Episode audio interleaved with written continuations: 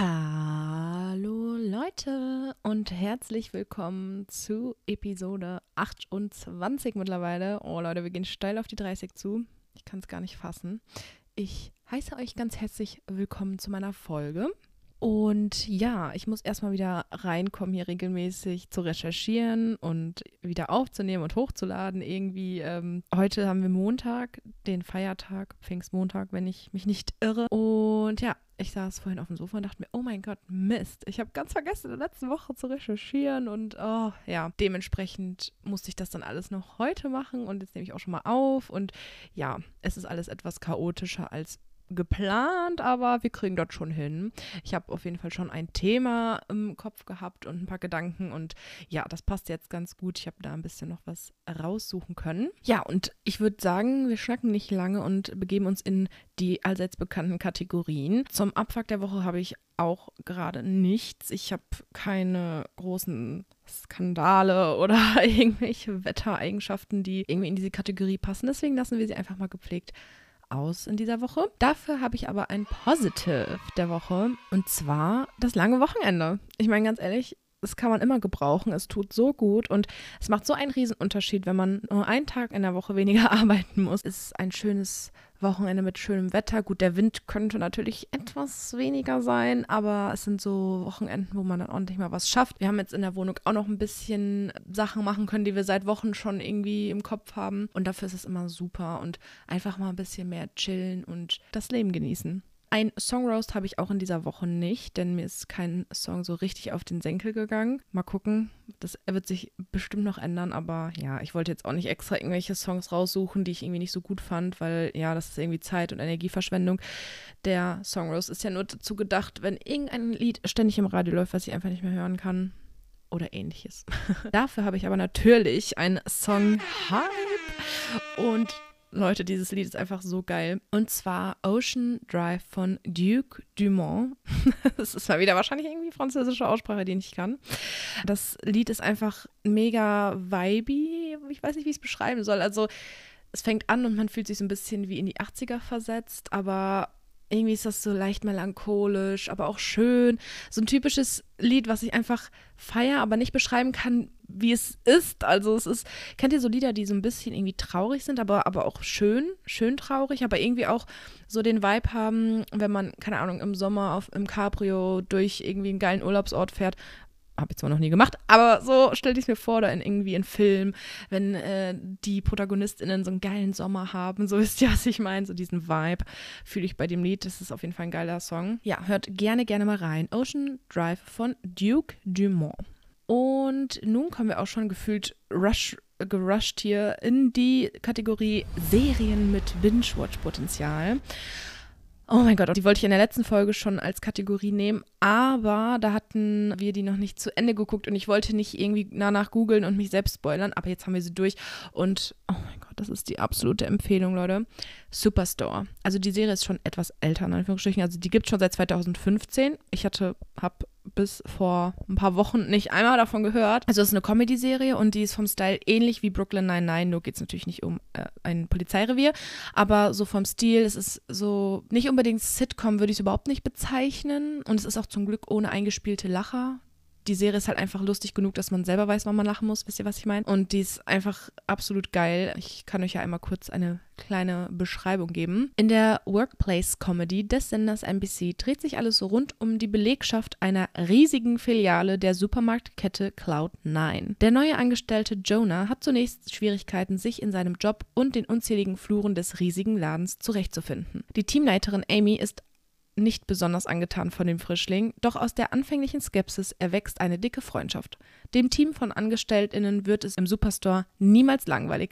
Ob Ladendiebe, umgestürzte Regale oder randalierende Kinder, irgendwas ist immer los. Die Serie umfasst sechs Staffeln mit insgesamt 113 Folgen, Leute, also endlich mal wieder etwas, was langwieriger über Wochen, okay, über Wochen jetzt vielleicht nicht, wenn man binge-watcht, äh, dann sind es nicht Wochen und Wochen, weil die, Staff äh, die Folgen sind halt auch um die 20 Minuten lang, also ja, aber oh, es ist eine so geile Serie. Also es ist einfach mega witzig. Es trifft einfach meinen Humor. Es ist halt ein ähnlicher Humor wie bei Brooklyn Nine-Nine, wobei da auch genau wie bei Brooklyn Nine-Nine so verschiedene Charaktere, also noch viel mehr, beteiligt sind, mit so vielen verschiedenen Ausprägungen, sind so individuell witzig für sich und die Dynamiken zwischen den KollegInnen und alles, das ist einfach total witzig und letztendlich aber auch die zwischenmenschlichen Beziehungen so, dass man mitfiebert oder irgendwie wütend, traurig, keine Ahnung, fassungslos ist, wie auch immer. Also eine absolut in sich stimmige Serie. Also die ist auch abgesetzt jetzt nach der sechsten Staffel. Leider, wir waren sehr traurig. Also man hätte sie unseres Erachtens nach noch deutlich weiter drehen können. Aber immerhin, nicht gierig sein. Sechs Staffeln ist ja schon nicht mehr normal. Das ist, ist schon eine sehr gute Länge. Also ja, die gibt es auf jeden Fall auf Netflix. Ich weiß nicht, wo sonst noch, aber ja, Netflix ist ja so gang. Absolute Empfehlung. Superstore. Und jetzt kommen wir zu einer Kategorie, die ich mal wieder aufleben lassen wollte. Und zwar die Witchy Time. Und ich dachte mir, es geht ja gerade steil Richtung Sommer zu. Ich weiß nicht, ob schon offiziell Sommer ist. Es ist sag mal dieses kalendarisch und, und gefühlt, gefühlter Sommer. Aber ich finde so die J-Monate, ab dann ist für mich gefühlt Sommer. Und im Sommer fahren und fliegen viele Menschen, inklusive mir, in den Urlaub ans Meer. Und ich wollte einmal wissen und euch auch wissen lassen, wie sich das Meer auf uns, auf unser Hirn, auf unseren Körper auswirkt. Denn immer, wenn man am Meer ist, geht es einem besser. Und ich wollte wissen, ob es einfach nur ein Gefühl ist oder ob es auch wirklich so ist. Und ja, es ist wirklich so. Es gibt eine Studie der Universität Exeter mit über 48 Millionen Menschen. Sie untersuchte vergleichend den Einfluss des Meeres auf unseren Gesundheitszustand und unser Wohlgefühl. Die Studie belegt, dass es der Mehrheit der Menschen im Landesinneren eher mittelmäßig geht, während sich Menschen an der Küste sehr wohlfühlen. Dabei ist unter anderem die Wirkung des Meeres auf unser Gehirn verantwortlich. Mit all seinen Eigenschaften und Einflüssen regt das Meer insgesamt nachweislich unser Gehirn dazu an, Serotonin, Oxytocin und Dopamin zu produzieren. Ein schöner Cocktail an Glückshormonen. Es regt außerdem die Bereiche im Gehirn an, die für schöne Erinnerungen und Ausgeglichenheit maßgeblich sind. Erholung am Meer macht uns nicht nur glücklich, sondern auch gesund. Die Einwirkung des Meeres auf unseren Körper ist vielfältig und durchweg positiv. Wir erleben Licht, Wind und Wasser auf sehr intensive Weise. Vor allem das kalte Wasser und der starke Wind kurbeln die Durchblutung an. Schleimhäute können so besser Infekte abwehren. Die Salzkristalle in der Luft sind gut für die Haut und befreien die Bronchien. AllergikerInnen können aufatmen, weil viel weniger Pollen unterwegs sind. Die stärkere UV-Strahlung wirkt antidepressiv. Für Menschen, die unter Neurodermitis und unter anderen Hauterkrankungen leiden, kann Erholung am Meer eine wahre Kur sein. Der Einfluss des Meeres lindert jedoch nicht nur gesundheitliche Beschwerden, er macht uns auch allgemein fitter. Schon der kurze Anblick des Meeres steigert nachweislich unsere Konzentrationsfähigkeit. Nach längerer Erholung am Meer sind wir sogar körperlich leistungsstärker, obwohl wir keinen Sport gemacht haben. Oder etwa doch? Ein Spaziergang am Strand ist durch den weichen Untergrund und den starken Wind nämlich genauso anstrengend wie Joggen, ohne dass wir das bewusst merken. Die ganzen positiven Auswirkungen auf den menschlichen Körper birgen natürlich Suchtpotenzial und es ist kein Wunder, dass es UrlauberInnen weltweit immer wieder ans Meer zieht und sie die Erholung am Meer den trubeligen Städteurlaub vorziehen. Fest steht, das Meer tut uns gut, in jeder Hinsicht. Und das wollte ich noch einmal euch mitgeben, falls ihr in den Urlaub fahrt. Und ich weiß nicht, für mich ist der Sommerurlaub der muss am Meer stattfinden. Ich könnte mir einfach beim besten Willen nicht vorstellen, in meinem Sommerurlaub in irgendeine Stadt zu reisen. Also ich liebe auch Städtetrippe, gar keine Frage. Wir waren ja auch vor kurzem noch in London und sowas finde ich auch total geil, aber das ist eher was für die Zwischenmonate, so wie Frühling oder Herbst, wo das Wetter noch ganz schön ist, aber halt auch angenehm von den Temperaturen. Aber was soll ich bei 30 Grad in Hamburg oder Berlin oder sonst irgendwas? Es gibt natürlich auch Städte, die am Wasser gelegen sind, aber es ist, finde ich, etwas ganz, ganz anderes, einen großen See oder einen Fluss in der Nähe zu haben oder das große Meer mit durchsichtig türkisem Wasser. Kriege ich schon wieder Wanderlust oder wie man sagt. Oh, ich hasse das Wort, aber ja, Fernweh. Sagen wir doch einfach Fernweh. Ja, und nun äh, sind wir auch schon durch mit den Kategorien. Ich wollte sie relativ kurz halten. Ähm, ja, man muss ja nicht immer so viel Zeit mit den negativen Sachen verschwenden. Dann würde ich mal direkt in die eigentliche Folge starten, beziehungsweise in das eigentliche Thema der Folge. Und zwar das Thema urbane Legenden 2.0. Also das Thema habe ich vor gefühlt 300.000 Jahren schon mal in einer Folge behandelt. In Folge 7, um genau zu sein. Also das ist wirklich schon etwas länger her. Und ich dachte, da könnten wir doch mal ein kleines Revival feiern und nochmal uns ein paar urbane Legenden angucken. Falls ihr die Folge 7 nicht gehört habt oder generell jetzt erst eingeschaltet habt oder schon wieder vergessen habt, was das überhaupt ist, noch einmal kurz zur Auffrischung. Was sind urbane Legenden? Als Urban Legends also zu Deutsch urbane Legenden oder moderne Sagen, werden Geschichten, Gerüchte und Anekdoten bezeichnet, die allgemein bekannt sind, deren Wahrheitsgehalt aber oft zweifelhaft ist. In der Regel werden sie mündlich, inzwischen meist auch per Mail, Social Media, WhatsApp, wie auch immer, weitergegeben. Deren Quelle ist in der Regel nicht mehr zurückzuverfolgen. In seltenen Fällen werden sie auch, bedingt durch unzureichende Recherche, als Nachrichten in einem oder mehreren Medien verbreitet. Die Protagonistinnen moderner Sagen sind meist nicht namentlich bekannt. In erster Linie sprechen Urban Legends unsere Gefühle an. Ängste, Ekel, Vorurteile, Hoffnungen, Wünsche. Weil sie zugleich so bequem in unser Weltbild passen, werden sie nur allzu oft gerne geglaubt und verbreitet. The Candy Lady. Das verschlafene Städtchen Terrell in Texas war einst die Heimat von Clara Crane, eine Frau, die 1871 geboren wurde. Ihr Ehemann war ein älterer Herr namens Leonard Gilbert Crane und die beiden hatten ein kleines Mädchen, das sie Marcella nannten. Leonard war Farmer und tragischerweise starb Marcella bei einem Unfall auf dem Feld, als sie gerade fünf Jahre alt war. Clara gab Leonard die Schuld an ihrem Tod, umso mehr als sie herausfand, dass er zu dem Zeitpunkt des Unfalls getrunken hatte. Zwei Jahre später, immer noch voller Trauer, beschloss Clara, sich zu rächen.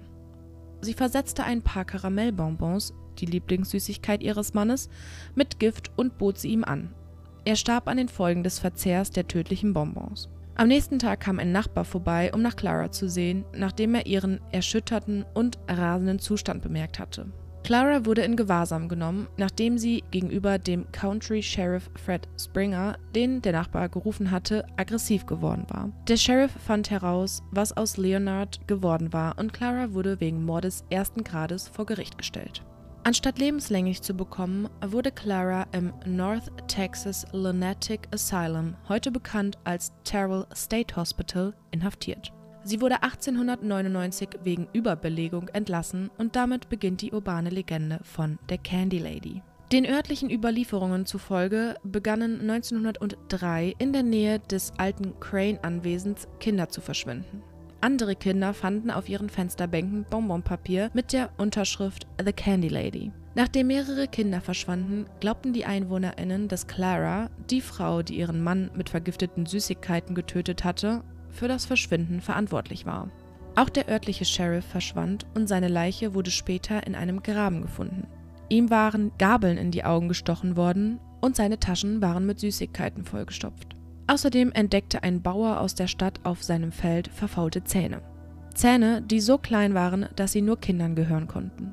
Die Candy Lady lockt angeblich Kinder ins Verderben, indem sie kurz vor dem Schlafengehen verlockende Leckereien auf die Fensterbänke der Kinder hinterlässt. Ihr Plan soll es gewesen sein, dass die Kinder warten, bis die Eltern eingeschlafen sind, bevor sie sich die süßen Leckereien gönnen, um nicht in Schwierigkeiten zu geraten. Danach schnappt sie sich die Leckereien und ergötzt sich an ihrem zuckerhaltigen Blut, bis nichts mehr übrig ist. War dies eine Geschichte, die sich kluge Eltern ausgedacht hatten, um ihre Kinder zu erschrecken, damit sie keine Süßigkeiten von Fremden annahmen? Oder vielleicht eine alte Geistergeschichte, die zur Vertuschung abscheulicher Verbrechen diente? Niemand weiß wirklich, was aus Clara Crane geworden ist, aber man glaubt bis heute, dass die Candy Lady immer noch umherstreift und kleine Kinder mit Süßigkeiten anlockt, um ihnen dann die Zähne zu ziehen oder ihnen mit Gabeln die Augen auszustechen. Holy guacamole. That escalated quickly. Also ich finde es super creepy, weil, alter Schwede, so eine gruselige Horrorfrau, die da irgendwelche vergifteten Süßigkeiten auf die Fensterbänke legt und die Kinder aussaugen will. Also irgendwie so eine Vampir-Lady. Ja, ich weiß nicht. Also ich halte diese urbane Legende definitiv für Fake News, aber ich fand es ganz interessant und auch ein bisschen creepy. Zu meiner Verteidigung, ich, also diese ganzen Sachen, also zum Teil habe ich auf TikTok recherchiert oder auf ähm, YouTube und so. Und also für meinen Teil sind urbane Legenden nicht zwangsläufig gruselig, aber Junge, Junge, Junge, was da teilweise für Vorschaubilder schon kommen, da habe ich schon Angst auf diese Videos zu klicken, weil, naja, das sieht einfach aus wie irgendwelche gruseligen Frauen in weißen Kleidern und so. Und ich will doch einfach nur einigermaßen simple und ja, vor allem eventuell wahre Geschichten und nicht so richtig vercreepte Gruselscheiße. Oh Mann, ich muss das ja auch alles selber lesen und nee, das ist mir zu gruselig. Und ich fand, diese Geschichte war noch einigermaßen okay. ja, also es könnte natürlich wahr sein. Also gut, dass jetzt vielleicht die Kinder aussagt mit ihrem zuckerhaltigen Blut vielleicht nicht ganz, aber dass sie ihren Mann getötet hat, weil sie sich rächen wollte, definitiv. Beziehungsweise, ja, da bin ich mir auch gar nicht sicher bei dem Teil der Geschichte, ob der sogar erwiesen ist. Aber ich weiß halt nicht, warum sie dann andere Kinder aus Rache töten sollte. Andererseits psychische Erkrankungen, da weiß man nie, was in den Köpfen der Menschen vorgeht, welche Synapsen sich da verknüpfen und was sie in ihrem Wahn vielleicht gedacht hat. Man weiß es einfach nicht. Also ich glaube, ab dem Teil, wo sie ins Irrenhaus in Anführungsstrichen, also damals hieß es ja so, eingeliefert wurde, beziehungsweise als sie dann rausgelassen wurde, weil es zu voll war. Ich glaube, ab da stimmt die Geschichte dann nicht mehr so ganz. Aber es ist auf jeden Fall interessant, was sich so stille postmäßig über die ganzen Jahre so äh, für Geschichten entwickeln und ja, bis heute dann scheinbar diese Geschichte entstanden ist. Kommen wir zur nächsten urbanen Legende, von der ihr mit Sicherheit alle schon mal gehört habt, denke ich, weil, keine Ahnung, für mich ist das ein Begriff schon immer. Und zwar Bigfoot. Erstmal allgemein, was Bigfoot ist. Bigfoot heißt ein humanoider Kryp Appetit der nordamerikanischen Folklore von erheblicher Größe mit überdimensionalen Füßen und starker Fellbehaarung, der in fast allen Gebirgen der USA und Kanadas, insbesondere in den Rocky Mountains und den Appalachen, gesichtet worden sein soll. Angebliche Sichtungen werden allerdings aus den Waldgebieten von Texas berichtet. Bigfoot wird in Kanada und dem Bundesstaat Washington auch Sasquatch genannt, was in der Sprache dort ansässiger UreinwohnerInnen für stark behaarter Mensch bzw. haariger Riese steht. Noch zur Info, weil ich das Wort definitiv nicht kannte, Kryptide sind Lebewesen, für deren Existenz es nur schwache und zweifelhafte Belege gibt. Also man hört schon, in welche Richtung das geht. Geschichte.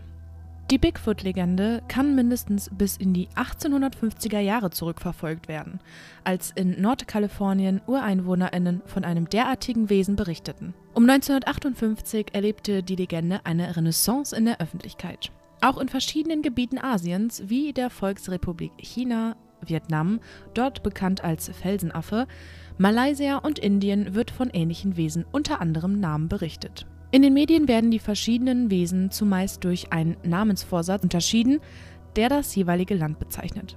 Manche KryptozoologInnen halten den Bigfoot wie den Yeti für einen Überlebenden der ausgestorbenen Gattung Gigantopithecus. 1985 versuchte der amerikanische Anthropologe Grover Kranz den Bigfoot als Gigantopithecus blacki oder Blackie zu beschreiben. Die International Commission on Zoological Nomenclature lehnte dies ab, da das Taxon bereits vergeben war und Krantz kein Holotyp vorweisen konnte. Ein Holotyp oder Holotypus ist in der zoologischen Nomenklatur das Einzelstück einer Tierart, nachdem dieses erstmals wissenschaftlich beschrieben wurde. Die meisten ForscherInnen halten Bigfoot für einen Mythos, Dennoch machen sich zahlreiche Menschen, sowohl Wissenschaftlerinnen als auch Laien, auf die Suche nach Bigfoot. Oft werden Braunbären oder Grizzlybären als Bigfoot identifiziert, die sich unter anderem auch aufrecht auf den Hinterbeinen bewegen können. Sichtungen. Bigfoot-Sichtungen in den USA und Kanada. Bislang konnten keine allgemein anerkannten Beweise für die Existenz von Bigfoot erbracht werden. Ton- und Bildaufnahmen erwiesen sich entweder eindeutig als Fälschung oder sind sehr umstritten. Am bekanntesten ist ein 1967 von Roger Patterson und Robert Gimlin veröffentlichter 16mm Film, der ein kryptozoologisches Wesen zeigt, das nach Meinungen von SkeptikerInnen ein Mensch in einem Gorilla-Kostüm ist. Im Dezember 2002 erklärte Michael Wallace, der Sohn des verstorbenen Holzfällerunternehmers und Bigfoot-Forschers Ray L. Wallace, dass sein Vater seit ca. 1958 Bigfoot-Fußspuren aus, mit aus Holz geschnitzten Füßen gelegt habe. Die Veröffentlichung der Wallace-Geständnisse und der Fotos von Michael Wallace mit großen Holzfüßen in der Hand fand ein starkes Echo in den amerikanischen, aber auch in den internationalen Medien. Tenor Bigfoot ist tot. Bigfoot-ForscherInnen behaupten, die häufig gefälschten Bigfoot-Fährten seien leicht zu echten zu unterscheiden. Die Gewichtsverlagerung eines lebendigen Wesens können nicht durch einfache Holzstempel oder Latexfüße nachgebildet werden. Doch es sollen auch Knochen der Affenmenschen vorliegen.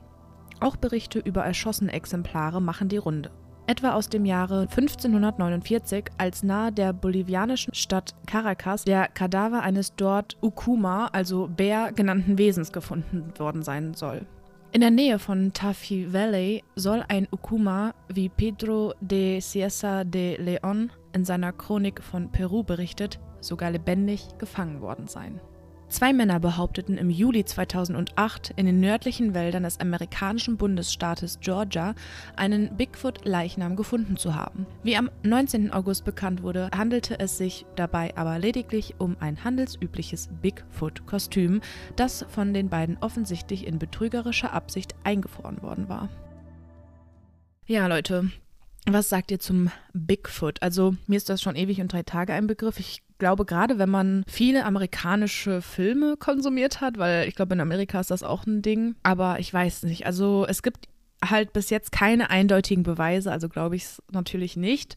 Ich finde es aber interessant und frage mich, was die Menschen alle wirklich gesehen haben. Also man kann es natürlich nicht ausschließen, dass es so eine Art Bigfoot gibt, aber dann frage ich mich halt wirklich, was ist das für eine Kreatur, die sich über so viele Jahre versteckt hat und sozusagen ja, unentdeckt geblieben ist. Menschen sind halt scheiße. Wenn die sowas sehen, wird es eingefangen und irgendwie untersucht und versucht fortgepflanzt zu werden und solche Geschichten und sowas. Und es wundert mich, dass das halt nicht passiert ist, weil ja, sobald Menschen sowas in die Hand bekommen, war es das letztendlich. Also die Menschheit greift viel zu sehr immer in die ganzen Tiergeschehen und Natur ein.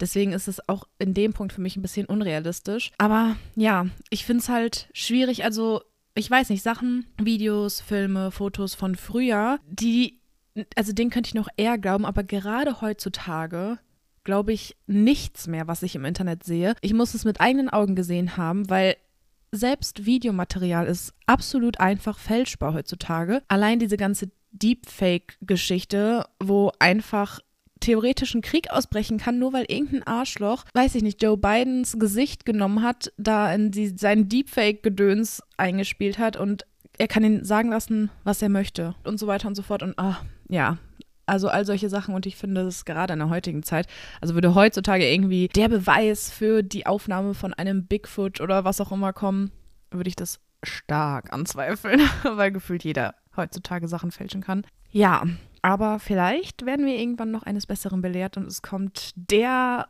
unabstreitbare Beweis für Bigfoot. Kommen wir nun zur letzten urbanen Legende, die finde ich irgendwie so ein bisschen mit Bigfoot einhergeht, denn ich verwechsel die beiden ehrlich gesagt auch öfter mal. Und zwar geht es um den Yeti. Als Yeti oder Schneemensch bezeichnet man ein zweibeiniges, behaartes Fabelwesen des Himalaya. Die Sherpa leiten sich den Begriff aus Ye, also Fels, und Te, Tier her. In Tibet wird der Yeti als Mi-Gö, also wilder Mann, oder als Gang Mi, Gletschermann bezeichnet. Die Lepcha haben viele Sagen über den Yeti bewahrt und nennen ihn Lomung, Berggeist oder Shumung, Schneegeist, wobei sie ihn als Gott der Jagd und Herrn allen Rotwilds verehren. Beschreibung und Deutung. Man beschreibt das Wesen in der Regel als etwa 2 bis 3 Meter groß und über 200 Kilogramm schwer, mit Fußabdrücken von bis zu 43 Zentimetern Länge. Leptschaninnen und TibetanerInnen beschreiben ihn als Affentier mit einem eiförmigen und spitz zulaufenden Schädel sowie kärglicher, rötlicher Behaarung. Die Fußabdrücke im Schnee wurden mehrmals und von unterschiedlichen Expeditionen auf 5000 bis 7000 Metern Höhe gefunden und über längere Strecken nachverfolgt. Einige ZoologInnen, auch der Südtiroler Bergsteiger Reinhold Messner, in seinem Buch Yeti, Legende und Wirklichkeit vertreten die Auffassung, dass der Yeti mit dem tibetischen Braunbären Ursus arctos pruinosus oder Tibetbären Ursus tibetanus identisch sei. So sei in einigen Himalaya-Sprachen Yeti das Wort für Bär. Zu einem ähnlichen Ergebnis kam 2003 der Japaner Makoto Nebuka nach zwölfjähriger Recherche im Himalaya. Für die Verwaltungsbehörde der sibirischen Oblast Kemerovo ist die Existenz des Yetis ihrer eigenen Darstellung und darauf fußenden Medienberichten zufolge inzwischen bewiesen. Ein internationales Forscherinnen-Team habe auf einer Expedition im Altai-Gebirge Spuren des Schneemenschen gefunden, teilte die Verwaltung der russischen Provinz Kemerovo in der zweiten Oktoberwoche 2011 mit. Eine Forscherinnengruppe habe Fußabdrücke, seine mutmaßliche Schlafstätte und verschiedene Markierungen gefunden, mit denen der Yeti sein Revier kennzeichnet, hieß es in einer auf der Internetseite der Provinz veröffentlichten Mitteilung. In einem der Fußabdrücke habe ein Forschender sogar Haarreste gefunden, die möglicherweise vom Yeti stammen könnten. Diese Behörde möchte allerdings auch den Tourismus in der Region ankurbeln. Laut ZoologInnen der Universität Oxford handelt es sich bei den Haaren um Pferde- und Bärenhaare. KryptozoologInnen, insbesondere Ivan T. Sanderson und auch einzelne AnthropologInnen wie George A. Agogino von der University of Wyoming betrachten dagegen die Annahme als plausibel, dass es sich bei den Yetis um Angehörige der Reliktpopulation einer noch unbekannten homiden Art handelt. In der Wissenschaft ist das jedoch eine Minderheitsmeinung. Yeti-Skalp im buddhistischen Kloster von Kumyung im nepalesischen Khumbu kann ein angeblicher Yeti-Skalp besichtigt werden. Ein zweiter Skalp ist unter ungeklärten Umständen aus dem Kloster von Pangboche oder Pangboche, ebenfalls in Kumbu, verschwunden. 1960 brachten Edmund Hillary und Marlon Perkins von einer Expedition einen angeblichen Yeti-Skalp mit, der sich bei der Untersuchung als Bergziegenhaut herausstellte. Untersuchungen von Biomaterial eine Mitte 2014 im Fachjournal Proceedings of the Royal Society B veröffentlichte Studie untersuchte die DNA von 37 angeblich von Affenmenschen stammenden Proben. Dabei wurden zwar Hinweise auf eine möglicherweise noch lebende, unbekannte Größenbärenart im Himalaya gefunden, aber keine Hinweise auf eine unbekannte Primatenart. 2017 wurden an der University of Buffalo weitere neun angebliche Yeti-Proben, Knochen, Zähne, Haut, Haar und Fäzes, die im Himalaya auf dem tibetischen Plateau gesammelt wurden, molekularbiologisch untersucht. Die Probe aus dem Messner Mountain Museum stammte von einem Hund, die anderen acht konnten dem asiatischen Schwarzbären, dem Himalaya Braunbären und dem tibetischen Braunbären zugeordnet werden. Ja, das zum Yeti. Ähnlich finde ich wie Bigfoot, nur halt im kalten Gebiet. Was ich aber äußerst interessant finde, ist, ich weiß nicht, ob ihr jetzt hier Mandela-Effekt habt, und zwar, dass die Menschen den Yeti mit rötlicher Behaarung beschreiben, weil ich den Yeti irgendwie im Kopf habe, dass der angeblich weißes Fell haben soll. Und auch wenn man nach dem Yeti googelt, also Natürlich gibt es keine Bilder in dem Sinne, aber alle Darstellungen vom Yeti sind weiß. Also halt wie Schnee, weil er ja ein Schneemensch ist, weiß oder ganz hellblau. Und ich finde es interessant, dass kein, keiner von diesen Yeti-Darstellungen rötlich ist. Ja, das fand ich interessant. Und ja, also bis heute auch hier derselbe Fall. Keine Beweise von einer ja, von einer Probe, die man noch nicht kennt oder jemandem zuordnen kann. Also die meisten Proben wurden halt diesen dort beheimateten Bären zugeordnet oder halt einem Hund. Random, aber ja. Deswegen ähm, auch da noch kein Beweis, aber da bin ich auch gespannt, ob es eventuell irgendwann einen unanfechtbaren Beweis für den Yeti geben wird. Und zum Schluss noch eine, ja, urbane Legende nennen wir es mal, aus meiner Kindheit die bestimmt auch richtig viele von euch schon gehört bekommen haben. Äh, war das gutes Deutsch? Ich habe keine Ahnung. Auf jeden Fall hat meine Mutter immer zu mir gesagt, hör auf zu schielen, sonst bleiben deine Augen stehen. Und ich habe als Kind, also man probiert natürlich auszuschielen. Und ich habe es immer ganz kurz gemacht und dann ganz wieder schnell zurück, weil ich Angst hatte, dass meine Augen so stehen bleiben. Und ich habe mal recherchiert, ob das denn ein Fakt ist oder eine urbane Legende. Und ich habe herausgefunden folgendes. An diese Warnung der Eltern erinnern sich viele. Denn wer als Kind die Augen in alle Richtungen verdreht hat, wurde meist schnell zurechtgewiesen. Doch können die Augen wirklich dauerhaft in einer bestimmten Blickrichtung verharren? Nein, Da ist überhaupt nichts dran, sagt Klaus Rüther vom Berufsverband der Augenärzte Deutschlands. Bewusstes Schielen hat keine Konsequenzen. Ganz im Gegenteil. Wer seine Augen besonders gut verdrehen kann, hat besonders viel Kontrolle über die Augen. Woher das Gerücht kommt, kann sich Rüther auch nicht erklären. Zitat, vielleicht assoziierten die Eltern mit dem Schielen, dass das Kind nicht so klug sei. Zitat Ende. Aber das ist auch eine Spekulation, sagt Rüther. Befürchten müssen sie jedenfalls nichts. Und da haben wir es, Leute. Wir können schielen, wie wir lustig sind. Und ich muss auch gestehen, das erleichtert mich ein wenig, weil, ja, dieses Gerücht oder diese urbane Legende ist bis heute in meinem Kopf. Und ich, ach, ich weiß auch nicht, ich habe dieses Talent, ich weiß nicht, ob man es Talent überhaupt bezeichnen darf, aber ich kann nicht nur normal schielen, halt mit den beiden Pupillen in die Mitte, sondern ich kann auch irgendwie zum Beispiel das linke Auge gerade lassen und nur mit dem rechten Auge schielen oder das rechte Auge gerade lassen und mit dem linken Auge schielen. Also ich, ähm, ja, bin eine Augenakrobatin. Das Einzige, was ich nicht kann, ist mit beiden Pupillen nach außen zu schielen, aber ich glaube, das kann auch niemand. Ich glaube, das ist auch, also ich glaube, da ist das Auge auch nicht so ausgelegt. also zumindest gleichzeitig. Das wäre noch so die Kirsche auf der Sahnehaube. Aber ja, Random Facts und urbane Legenden am Ende. Ich hoffe, euch hat die Folge gefallen. Es ist eine etwas kürzere Folge, beziehungsweise eigentlich wollte ich immer so die Folgen 30 bis 45 Minuten lang halten, aber irgendwie eskalieren manchmal die Themen so, dass es dann irgendwie eine Stunde 20 werden. Ich hoffe, es ist dieses Mal nicht so. Ich wünsche euch allen eine, ja, schönen guten Morgen, schönen guten Mittag, schönen guten Abend oder eine gute Nacht, wann auch immer ihr das hört. Und äh, ja, genießt das Wetter, falls ihr schon die eine oder andere Person meiner Zuhörerschaft sich in den Sommerurlaub verabschiedet. Schöne Urlaubszeiten wünsche ich euch. Ich werde euch auch noch bekannt geben, wann ich meinen Sommerurlaub antrete und dann keine Folge kommt. Aber das dauert noch ein wenig. Von daher hören wir uns erstmal beim nächsten Mal. Tschüss. Outtakes. Piu, piu, piu, piu. Dafür habe ich. Hab, Test, Test, Test. Bigfoot. Was ist das auch ein schwieriges Wort, ey?